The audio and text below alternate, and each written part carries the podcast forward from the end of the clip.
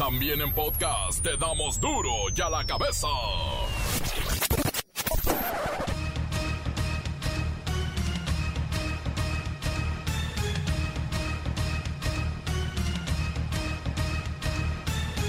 Miércoles 2 de junio del 2021, yo soy Miguel Ángel Fernández y esto es duro y a la cabeza, sin censura.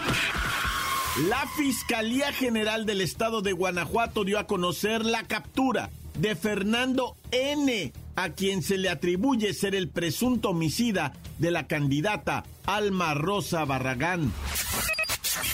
Las muertes confirmadas por COVID-19 en México ascendieron a 227.847, lo que representan 4.272 más de las que le dimos a conocer el pasado lunes. Es que se están ajustando, dicen. No es que hayan muerto 4.000 personas en las últimas horas. Es el famoso ajuste que se va a dar aproximadamente de aquí y hasta el mes de octubre.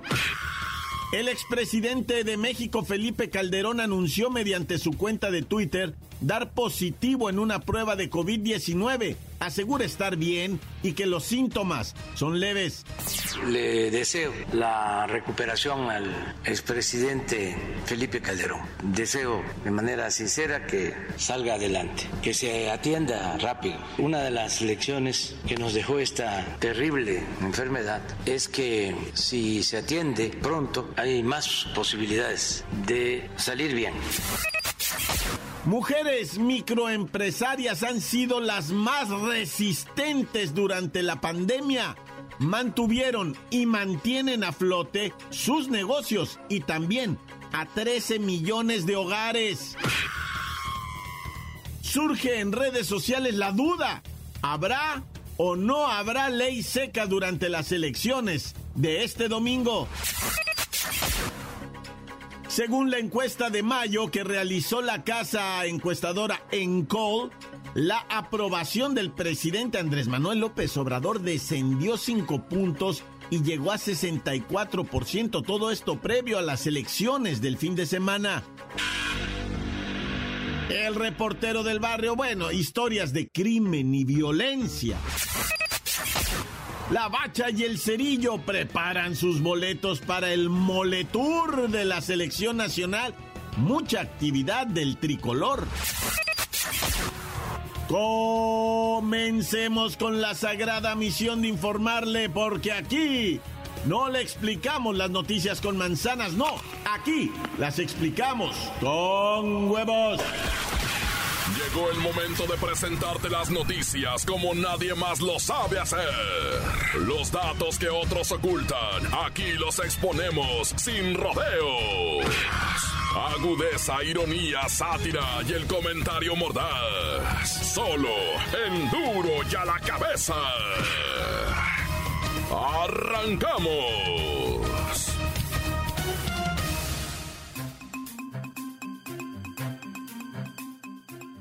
Mujeres microempresarias han sido las más luchonas durante la pandemia. Mire, mantuvieron y mantienen a flote sus negocios y a 13 millones de hogares. Y es que el Consejo Coordinador de Mujeres Empresarias informó que el año pasado, el 2020, el de la pandemia, el 65% de las microempresas dirigidas por mujeres se cambió, migró a las ventas online. Imagínese, el 35% de ellas incluso cambió su giro para poder sobrevivir y les ha ido de maravilla. Vamos con Pepinillo Rigel para que nos ponga al día en este fenómeno que genera millones de pesos en ventas por internet, insisto, todos los días. Oh, Miki, ¿cómo estás?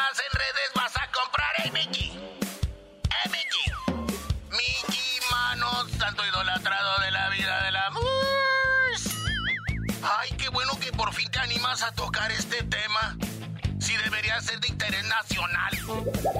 Mira, quiero que sepan que es muy importante que veamos que la mayoría de las empresas lideradas por mujeres están en la microempresa. talacha económica tiene voz de mujer. Voz de mujeres empresarias, emprendedoras y autoempleadas. Pepinillo, Pepinillo, veo que te apasiona el tema y cómo no, si menos del 5% de las empresas lideradas por mujeres cerraron el 2020. De verdad que son impresionantes las mujeres, se transformaron. Ay, Miki, es que es el maravilloso momento de la aparición de las llamadas nenis. Que son todas las mujeres que están vendiendo por diferentes plataformas en redes sociales y que están aportando 9.5 millones de pesos al día en estas transacciones.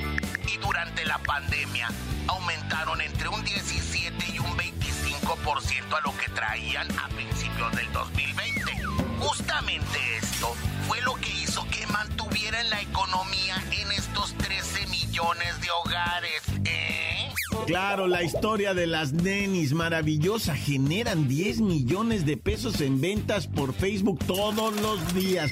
Y son unas campeonas, pero veo que por ahí, Pepinillo, traes información sobre esto de las tiendas de autoservicio, que también, qué bárbara, qué manera de vender estas tiendas.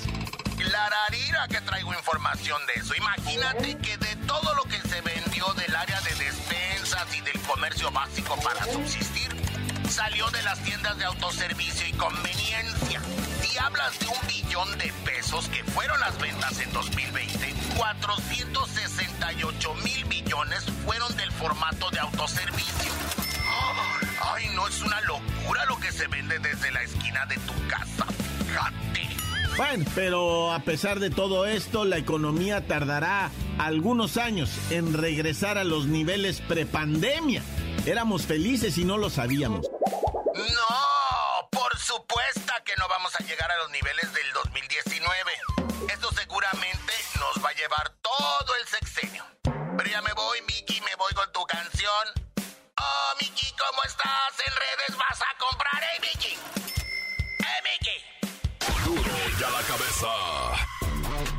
Bueno, ¿habrá ley seca durante las elecciones del 2021? Es la pregunta que está ahorita en redes sociales. Y aunque no es obligatoria la ley seca, sí habrá estados en donde hay elecciones en los que se limitará el consumo de alcohol para evitar pues cualquier tipo de complicaciones. Primero, vamos con Siri para que nos diga qué es esto de la ley seca. La Ley General de Instituciones y Procedimientos Electorales establece en su artículo 300, segundo párrafo, que el día de la elección y el precedente, las autoridades competentes de acuerdo a la normatividad que exista en cada entidad federativa, podrán establecer medidas para limitar el horario de servicio de los establecimientos en los que se sirvan bebidas embriagantes. Ándale pues, Siri. Sí, sí, entendí, pero poquito. Creo que mejor le preguntaré a un experto.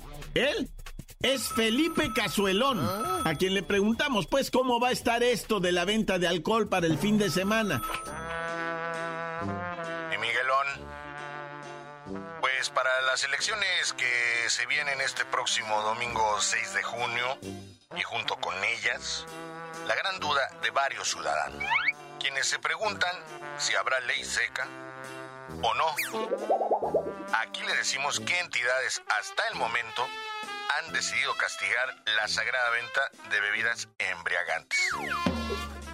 En Tabasco, Puebla y San Luis Potosí se aplicará a partir de las 0 horas del sábado 5 de junio y hasta las 24 horas del domingo 6 de junio.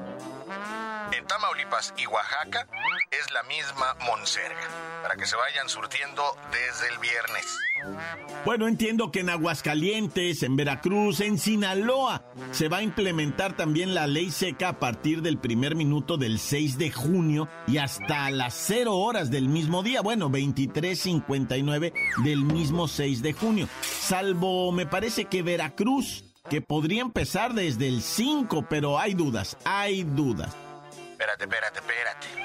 Supuestamente en Sinaloa es con la excepción de la zona turística de Mazatlán.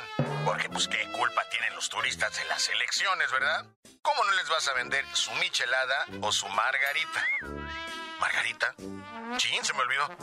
Margarita, el vasito rojo. No, te lo encargo. Tú tráemelo, haya sido como haya sido. Con 0.56 de ellas. Ah, dale, exacto. Ay, perdón, Miguel. Gracias. Estamos en contacto para la próxima. Hasta el momento no se han pronunciado más entidades federativas al declarar la ley seca, pero seguro irán saliendo las confirmaciones de prácticamente todos los estados que participarán en las llamadas elecciones más grandes de la historia de México. Encuéntranos en Facebook, facebook.com, diagonal duro y a la cabeza oficial.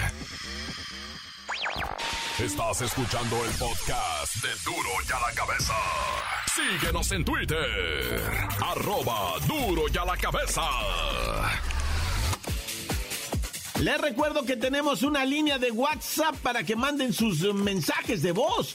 Es mucha la participación, pero envíelos todos, todos salen al aire. 664-485-1538. Es el WhatsApp de Duro y a la cabeza. Duro y a la cabeza. Ahora vamos con el reportero del barrio. Montes. En breve porque esto urge a lo que viene siendo la tatacha, ¿verdad? Resulta ser... ah, Fíjate, me voy a brincar ahora sí, mira hasta dónde me voy a ir, hasta Tijuana, Baja California, a un Infonavit que le llaman El Lago. En el lago, así ya en franchute suena más, más elegante, ¿va? ¿Dónde vives? En el lago, dice uno, ¿ah? Bueno, pues allá una mujer aparentemente del sexo femenino dentro de su cantona, se presume, se dice, se informa, ¿verdad? Que estaba la doñita dentro de la cantona cuando se metan para adentro los malandros, güey. Y presuntamente, todo esto es presunto porque no hay un parte oficial. Yo me estoy enterando por otros medios. Si yo te dijera, mira, la policía ya dijo que sí fue un robo, pues yo te diría, se presume, ahorita, presuntamente robo, le amputaron la mano izquierda, güey. Se la cortaron, güey, la agarraron del brazo y me dices dónde está lo que estoy buscando, oñaca y sa. Le cortaron la mano izquierda. Nunca antes yo tenía antecedente de una cuestión de este tamaño, ¿verdad? Y mira que tengo añísimos leyendo y leyendo y buscando, investigando, reporteando. ¡Ah! Que para eso es para lo que le chivean a uno. Bueno, la mujer, pues evidentemente está traumatizada, está en shock, no puede ni siquiera pronunciar palabra, no puede casi casi ni respirar todavía del shock en el que ve, pues es natural, o sea, eh, imagínate el impacto de sufrir una cuestión de este tamaño, la amputación de un miembro, nada, ya. Oye, vámonos en breve y en corto va con la aparición en Coyoacán de un brujo, ¿no? Bueno, una bruja que leía las cartas y que leía la bruja esta, ¿verdad? Y le leía las cartas a la gente y, y pues el tarot y el café y el horóscopo y todo ese rollo. Entonces un vato empezó a ir muy seguido, ¿verdad? Oiga, madame, le llamaban este, ¿cómo se llama? Este, madame Alanis, ¿no? Ay, ay, ay, madame, madame Topo Alanis se llamaba. No, no es. Entonces la madame Alanis resulta, ¿verdad? Pues que le empezaron, o sea, el vato empezó a ir muy seguido ahí en Coyoacán con esta señora y la señora se empezó a coquetear madame Alanis con el fulano este, ¿verdad? Y de repente pues ya empezaron acá a pasar a los besos, ¿no? Y al cachondeo y pues acá y todo. Y de repente que madame Alanis pues tenía espada, güey, era tornillo, tenía con qué defenderse, ¿no? Y el otro vato se friqueó y le puso una golpiza. Yo no sabía, me hubieras dicho, ya, dice el otro vez, no me mirabas, que no me rasuré hoy, güey. Y pues le pegó a Madame Alanis, güey. Ya fue al bote, ¿eh? No es broma, esto no es chiste. Tú no puedes agredir a nadie, del sexo que sea, de lo que sea. Digo, principalmente mujer negativo, ¿va? Pero, o sea, tú no puedes andarle pegando a nadie así nomás porque le voy a pegar. Porque, porque me engañó, porque me. No, no, no. O sea, en breve y al bote, loco. Es que andar golpeando. Saludos. Ahora sí que besitos a la Nisnaya. Oye, en Iztapalapa, ¿miraste lo que ocurrió de la bro Bueno, llegaron 671 mil, este, 300 policías, ¿verdad? A Iztapalapa, porque había una pelea vecinal en donde salieron a relucir armas punzocortantes, ¿verdad? Qué tremendo esto del, pleito entre vecinos, raza. Fíjate, muere un joven, ¿verdad? Un, un joven que ahora sí que no tenía ni por qué morirse, pero se pone uno bravo, andan drogas de por medio, hay alcohol alcohol de por medio, hay violencia de por medio, hay armas blancas, salen y pum, piquete. ¿Por qué? Porque está esa cobardía de salir por un lado y de repente, sas, sas, sas, pegar tres picotazos. ¿Quién fue? ¿Quién sabe? Y sueltas hasta el arma, ¿no? Y todo el mundo, ¡ay, ay, ay, ay! ay! Y se hacen para atrás. ¿Y quién fue? ¿Quién fue? No, pues quién sabe. Y, y pues así mataron un morro que no, no debía de haberse muerto. Ah, ¿por qué? Pues porque está ante la vida, está ante todo, ¿no? Y, y uno, neta que es esta noticia de la muerte de los vecinos es más común de lo que te imaginas, loco. Más común. Y sabes también que es muy común que mucha gente no la malicia y yo los invito a que se pongan pilas, raza, y no anden con cosas. Mira, está esta situación, va, de, de los pleitos vecinales, los pleitos entre familia que viven en breve, que viven en corto, ya sabes, ¿no? Que mi tía vive a un lado, que mi primo vive enfrente, que hace poco se mataron hasta por el estacionamiento, güey. Ya traían rencí, no se hablaba ya la familia, pero se volvieron a pelear por el estacionamiento y se dieron de balazos. Oye, y bueno, pues detuvieron, ¿verdad? Presunto responsable de una violación. Resulta que una niña, ¿verdad? Este, ahora sí que para el lado de Iztapaluca, denunció, ¿verdad? Le dijo a sus papás, ¿sabes qué? Que el pastor de la iglesia, pues se me abalanzó, ¿verdad? Y me quiso acá. Los padres lo que hicieron fue, en vez de denunciar a las autoridades, pues lo publicaron en un, en un este de, de WhatsApp, ¿verdad? En el grupo de WhatsApp. Y empezaron los padres a decir, pregúntenle a sus hijos. Y que empiezan. Tres, cuatro niñas dijeron, no, pues yo no había dicho nada, pero también el, el- el este pastor se me abalanzó y me quiso hacer, a mí me hizo, a mí me dijo. No, pues en cuanto que alguien le avisó al pastor, no, cuando llegaron a su casa nomás se iba yendo la mudanza, así, ¡buah! desapareció, güey. No se quedó a que lo lincharan porque le iba a ir como en feria al pastorcito. No se quedó, se desapareció y ahora pues ya, ahora sí ya fueron con las autoridades, ya fueron a levantar la denuncia. Ya fueron a, o sea, pero previo lo quisieron hacer a través de WhatsApp y, echar, ahora sí que justicia por su propia mano. Nah, ya, corta. La nota que sacude. ¡Duro! ¡Duro ya la cabeza! Encuéntranos en Facebook, facebook.com, diagonal Duro y a la cabeza oficial. Esto es el podcast de Duro y a la cabeza. Vamos a los deportes. Están aquí la bacha y el cerillo que ya tienen su podcast, ¿eh? Escúchelo ahí en la página del reportero del barrio. ¡La bacha!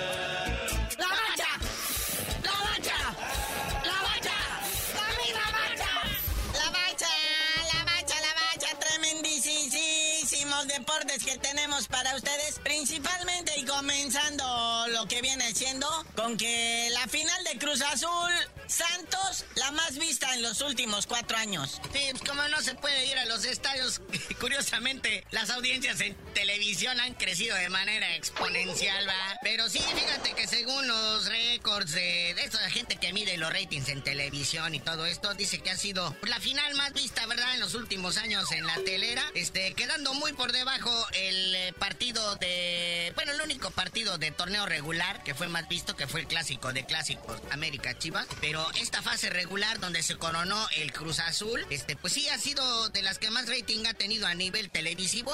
Y eso que lo transmitió todo mundo, ¿eh? Televisa, TV Azteca, Imagen, ESPN, Fox Sports, todo mundo le entró. Es una, la verdad es una oportunidad enorme para ambos equipos. Uno, el celeste, recuperar la afición que estaba empantanada desde hace 23 años. Y el otro, el Santos, de reforzar, de presentarse, de usar esta estrategia mercadotecnológica para pues atraer más gente, ¿verdad? Oye, y el que sí hizo, eh, ahora sí que el oso o puso la manchita en la celebración de la máquina, fue Jesús Corona, Jesus Crown, el portero emblemático de la máquina, porque se hizo de manotazos ahí con el comisario de la Federación Mexicana de Fútbol y menos y, y luego todavía con quién, ¿no? Pero fíjate que hablando de la transmisión, ¿no? Sí se vio cuando Jesús Corona empeña, empuja, arremete en contra de este güey y que la cortan. Y yo me quedé así, dije, ay, güey, ¿por qué la cortan? O sea, es la evidencia de qué está pasando. Me están agrediendo a mi Chuy Corona, qué tranza y gente de pantalón largo. Y no, resulta que era al revés. era el Chuy Corona el que andaba a zapes. Sí, ya ves que los comisarios de la Federación Mexicana de Fútbol son unos de tacuche que andan por ahí en la cancha y andan... Amargosos. todo. Entonces lo que Chuy Corona quería hacer era cuando ya dieron el silbatazo final, resulta que su hijo más grande es eh, recoger balones, ¿no? Ande. Y lo quería meter al holgorio, a la celebración, y le dijo el comisario, espérame, permítame, no se puede todavía que la gente extraña entre a la cancha por, por, por motivos del protocolo, vamos a entregar las medallas, el trofeo, ya cuando ya alcen el trofeo y todo eso, ya ahora sí jalas a quien quieras. Ah, no, Chuy Corona empeñado en meter a su chamaco de una vez y ahí se hizo el jaloneo. Se le fue a las manos el Chuy Corona, qué transañero. Ya has mirado cuántas veces has tenido. O sea, provocas problemas. Ya provocaste problemas en la selección cuando te hiciste expulsar allá en aquel partido contra no sé quién. Y también eh, con el Cruz Azul has generado este tipo de dificultades. Ahora en la final, que vais a hacer una tontería de eso. Lo bueno es que te sancionaron a ti, te castigan, pero hay multa para la máquina también, ¿eh? Dos partidos suspendidos, ¿verdad? Chuy Corona, o sea que arrancando el eh, torneo Apertura 2021, pues los dos primeros juegos los va a ver desde la banca. Equipo con el que esté. Porque no se ha dicho nada. Bueno, ayer se estuvieron ahí barajando, ¿no? De quiénes iban a salir del Cruz Azul, quiénes iban a quedar. Y pues que al Chuy a lo mejor lo firmaban por otras dos temporadas. Pero ya salió el cantautor, este, el señor Álvaro Dávila, que ahora es el presidente deportivo de la máquina, a decir, ¿verdad? Que, pues para empezar, o sea, sí les gustaría que Chuy Corona se quedara otro ratito más. Lo que pasa es que no va a haber eh, aumentos de lana, ¿no? En cuestión de No. lana. O sea, te podemos renovar contrato, pero por el mismo sueldo, ¿verdad? Aumentos Sí. no va a haber. Sí, y el Chuy Corona, pues la verdad es que gana un dineral, es de los más agasajados en el Cruz Azul.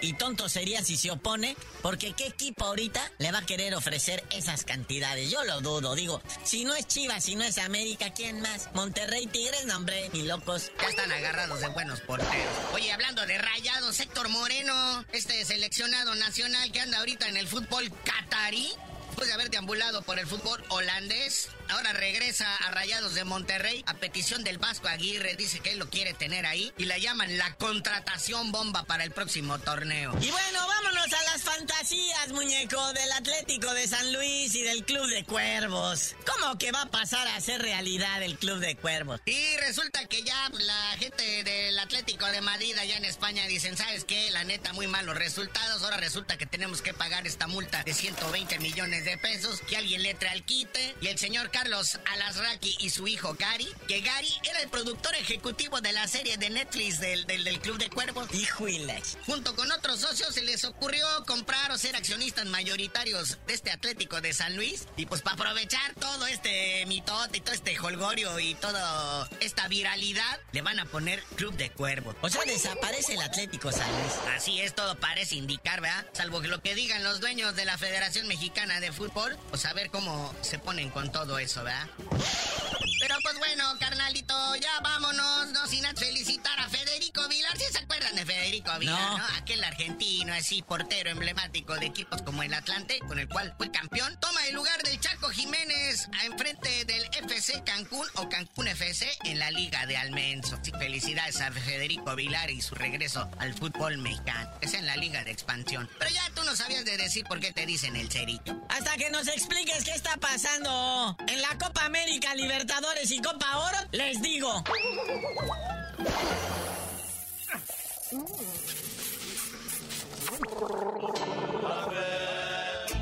¡La bacha!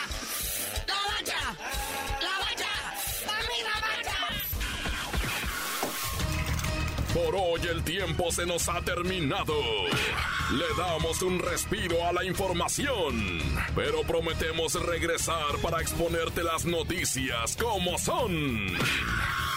Duro y a la cabeza es Miguel Ángel Fernández, Arturo González, Evi González y la producción de Luis González, el señor X. Una producción original de MBS Radio.